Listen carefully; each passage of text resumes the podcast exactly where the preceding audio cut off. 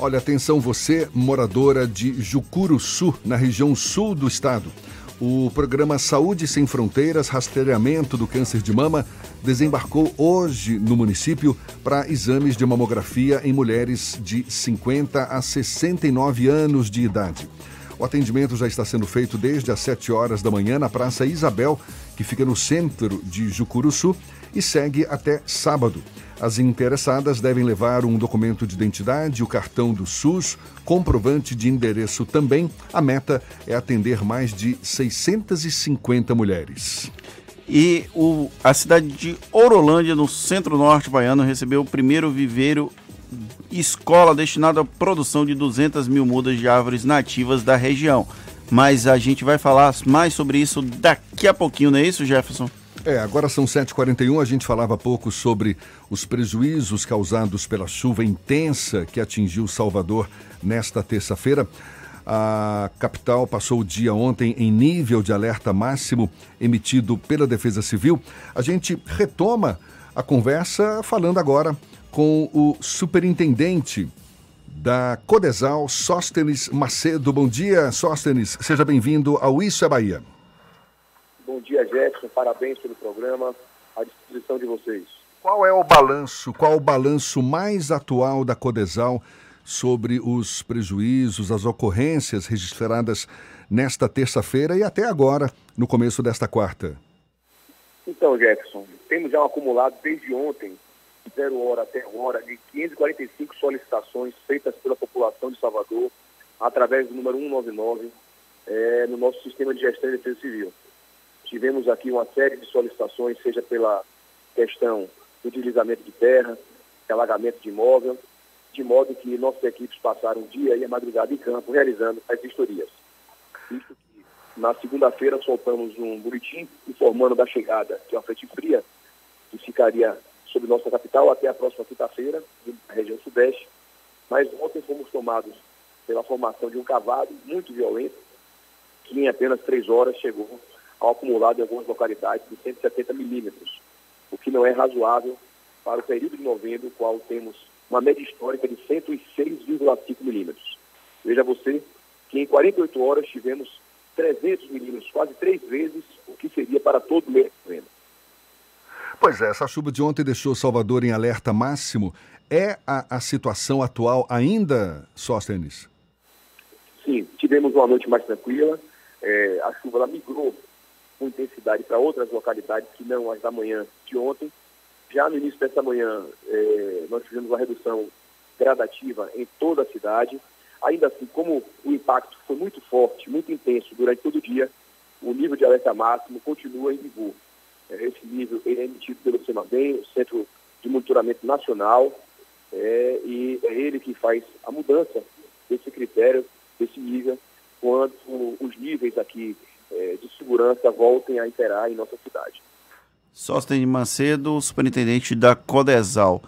O alerta máximo permanece e como é que está a situação das comunidades que tiveram as sirenes de alerta é, lançadas ontem? Elas continuam, é, continuam as pessoas não devendo entrar, não devendo voltar para suas residências nessas áreas atingidas? Exatamente, elas devem permanecer fora de suas residências até que um outro alerta de possibilidade de retorno seja emitido. Tá? Isso é feito com critérios técnicos, com avaliação dos profissionais que fazem tá? Tá? o plano de prevenção de defesa civil, onde acompanham justamente essa mudança é, do cenário e na possibilidade de retorno nós informaremos da mesma forma que é, informados da necessidade da evacuação. É um período crítico, perceba que a terra ela já está encharcada, então é aquela famosa gota no copo que já está cheio, que pode derramar a qualquer momento, e assim a gente precisa fazer com que as pessoas não fiquem, não se coloquem em condição de risco, principalmente nesse período até a próxima quinta-feira. Após isso, as vistorias continuam sendo realizadas cotidianamente e assim, eh, quando da segurança, nós informaremos para que a população possa retornar com tranquilidade para seus lares. Sóstenes, qual tipo de ajuda a prefeitura está oferecendo para essas famílias que não têm para onde ir? Muitas, claro, devem ter buscado ajuda de parentes, vizinhos. Agora, para quem não tem para onde ir, qual é a ajuda que a prefeitura está oferecendo? O primeiro passo é fazer a retirada das pessoas das casas. Essa é a primeira orientação, qual sempre colocamos em pauta. Na sequência disso, essas pessoas que não têm para onde ir, não têm a casa de um parente, de um familiar, de um vizinho, elas vão para os abrigos preparados pelo município que estão dispostos nas escolas municipais ou em algumas associações que se colocam à disposição também. Na sequência disso, as equipes da Codesal realizam as vistorias. Vistorias essas que apontarão a possibilidade do retorno delas para casa ou mesmo a necessidade do pagamento do aluguel social, para que elas passem um período ainda maior fora de suas casas com mais conforto. É, isso tudo é feito através de um protocolo, onde, inclusive, aquelas que perderam seus bens, comprovadamente por causa da chuva, é, com avaliação de vistoria feita por profissionais habilitados pela Defesa Civil, poderão receber é, no auxílio emergência de um a três salários mínimos. Isso para repor essas perdas por conta das chuvas. Agora, isso tudo se dá com a premissa básica da nossa missão, que é de salvar vidas. Então, o primeiro momento, e é isso que nós estamos enfrentando desde ontem, é a retirada das pessoas das suas casas, casas essas que foram edificadas em área de risco e que geram sim a possibilidade de escorregamentos mais graves, e é isso que nós não queremos ter é, aqui é, nessa, nessa problemática toda da chuva que chegou desde ontem, é, vítimas fatais. Graças ao bom Deus e ao trabalho realizado pela Prefeitura de Salvador, não tivemos nenhum incidente dessa ordem, mas assim pretendemos continuar, fazendo com que as pessoas fiquem fora dessas edificações. Não houve, é, por exemplo, é, algum tipo de desabamento que remetesse a, a esse sinistro, mas é claro que com essa forte chuva que nós estamos aí acompanhando, pode acontecer. Então, que se houver, que aconteça com as pessoas fora de casa. É, de forma bem didática, é aquele seguro de carro que você tem para não usar, mas na hora que precise, ele tem que estar ali ativo. É essa saída das pessoas das casas. É, é o seguro que elas têm da vida de não ficar nessas localidades por ser, serem áreas de risco. Temos mais de mil áreas que são consideradas de risco na cidade, e assim, dessa forma, é, ficamos atentos a todas elas, realizando as vistorias, colocando é, as lonas para proteger temporariamente, instalando geomantas, em muitas realizando a execução da contenção das encostas, mas nem todas são é, protegidas. E nessas localidades que não tem a cobertura total, nós pedimos que as pessoas saiam para garantir o bem maior, que é o nosso bem da vida. Sóstenes, quais são as áreas mais críticas hoje aqui em Salvador que as pessoas devem manter um alerta máximo ligado? As áreas que contam com o sistema de alerta e alarme. As que nós acionamos a sirene, sobretudo.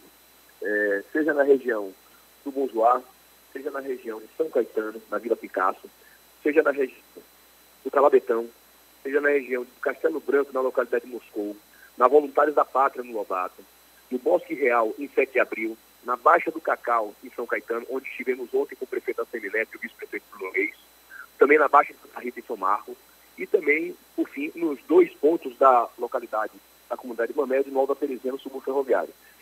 Das 11, dos 11 sistemas de alerta e alarme que contamos, nós acionamos ontem, primeira vez, 10. Foi realmente algo extraordinário e eh, a gente pede que essas pessoas, esses moradores dessas localidades, principalmente dessas localidades, fiquem afastados enquanto a Defesa Civil não alterar o nível de alerta até então aplicado pelo protocolo. Só sim, para além dessa questão dos alertas nas comunidades mais carentes, Salvador vivenciou um momento ontem dramático com relação aos alagamentos. Aquela região ali das obras do BRT aqui de Salvador, a comunidade do Bate-Facho no Imbuí. O que foi feito? A Prefeitura de Salvador tomou algum tipo de medida para tentar minimizar os efeitos negativos desses alagamentos? Então, nossas equipes foram a campo para realizar as vistorias a primeiro, no primeiro momento, é fazer o reconhecimento da área, conversar com essas populações, essas comunidades, e fazer o atendimento com o que eu falei há pouco, desses institutos utilizados pelo município, seja do aluno social, seja do auxílio emergência, para que eles possam estar fora da casa, se for é, o caso em aqui, e também, em, em, outro momento, fazer assim a, a recuperação dos seus bens por conta do alegamento. Eu tive ontem, cerca de 10 e meia, 11 da noite, com a secretária Ana Paula Matos, da Promoção Social, o diretor-geral da Guarda Municipal, Maurício Lima, diretor da SENGE, Gustavo Góes, na região é, da Jaqueira do Carneiro, onde houve um alagamento muito forte, com é, elevação daquele canal né, do rio Camaragibe, que é o maior rio de Salvador, hoje monitorado pela Codesal,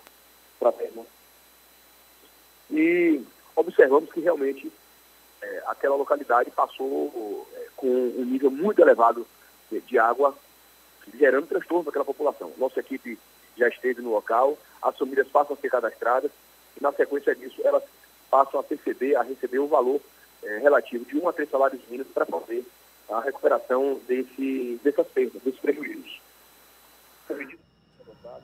Seja na remoção das famílias, colocando-as em, como eu falei mais cedo, escolas públicas municipais, ou dando suporte em testes em associações, para afastá-las do risco nesse momento.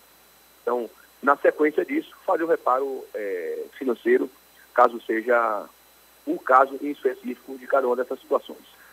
Só Senis Macedo, superintendente da Codesal, conversando conosco aqui no Isso é Bahia, na Tarde FM. Hoje a gente falou um pouco mais cedo da campanha que, de donativos a Câmara Municipal de Salvador está, inclusive, recebendo esses donativos aí 24 horas para ajudar as vítimas, as pessoas que estão sentindo mais de perto esses efeitos da chuva. Como é que as pessoas podem ajudar, Sóstenes? A Codesal também ela está preparada para receber ajuda, receber donativos? Ou caso não esteja, como é que isso pode se, se concretizar por parte de quem está afim de ajudar? Nós estamos, é, Jefferson, realizando a vistoria de campo, é, com uma missão apontada aqui pela nossa Defesa Civil. Acompanhamos essa campanha feita pelo Legislativo Municipal, ainda hoje pela manhã, mandei mensagem ao presidente Geraldo Zeno, parabéns pela operação feita por aquela casa. E a Prefeitura ela vem incentivando essas ações, como eu falei mais cedo, na aplicação dos institutos já utilizados, seja no pagamento do aluguel social, afastando as pessoas dessas áreas de risco, esteja fazendo pagamento de um a três salários mínimos também, na perspectiva de recuperar esses bens perdidos e todos os esforços que puderem ser feitos para ajudar essas famílias, nós estaremos aqui ao dispor para auxiliar. Sostens, qual o, a mensagem que você deixa para a população de Salvador, já que a previsão é que ainda permaneça com risco de chuva até esta quinta-feira? Existe o risco de uma nova pancada de chuva, como aconteceu ontem, ou esse risco reduziu? É, primeiro, é o Fernando que fala comigo? Isso, isso. Fernando, para não ser delicado, eu citei o gesto porque eu vi no início da entrevista. Satisfação em falar contigo também. Agradecer a sua participação sempre ativa aqui conosco é, a perspectiva, sim, da manutenção da frente fria até a próxima quinta-feira. Então, a atenção continua, como eu disse, em nível de alerta máximo. Tá? O que ocorre é que não deve, de novo, é, estar na nossa cidade ter a formação de novo cavado, como aconteceu ontem. Isso os meteorologistas apontam que é improvável. É claro que, como já acontecido, nós estaremos em alerta e sempre apontamos que, na perspectiva do risco, a população não se furte ligar para 199 Nesse período, excepcionalmente também por conta da grande quantidade eh, de telefonemas para 156, foi aberto também pela ouvidoria do município para 156, e dessa forma poder atender o mais breve possível a essas solicitações. Sócenes Macedo, superintendente da Codesal, muito obrigado pela disponibilidade, pelos seus esclarecimentos e um bom dia. Bom dia para vocês, muito obrigado e em qualquer dificuldade, 199 e nesse período 156. Um grande abraço.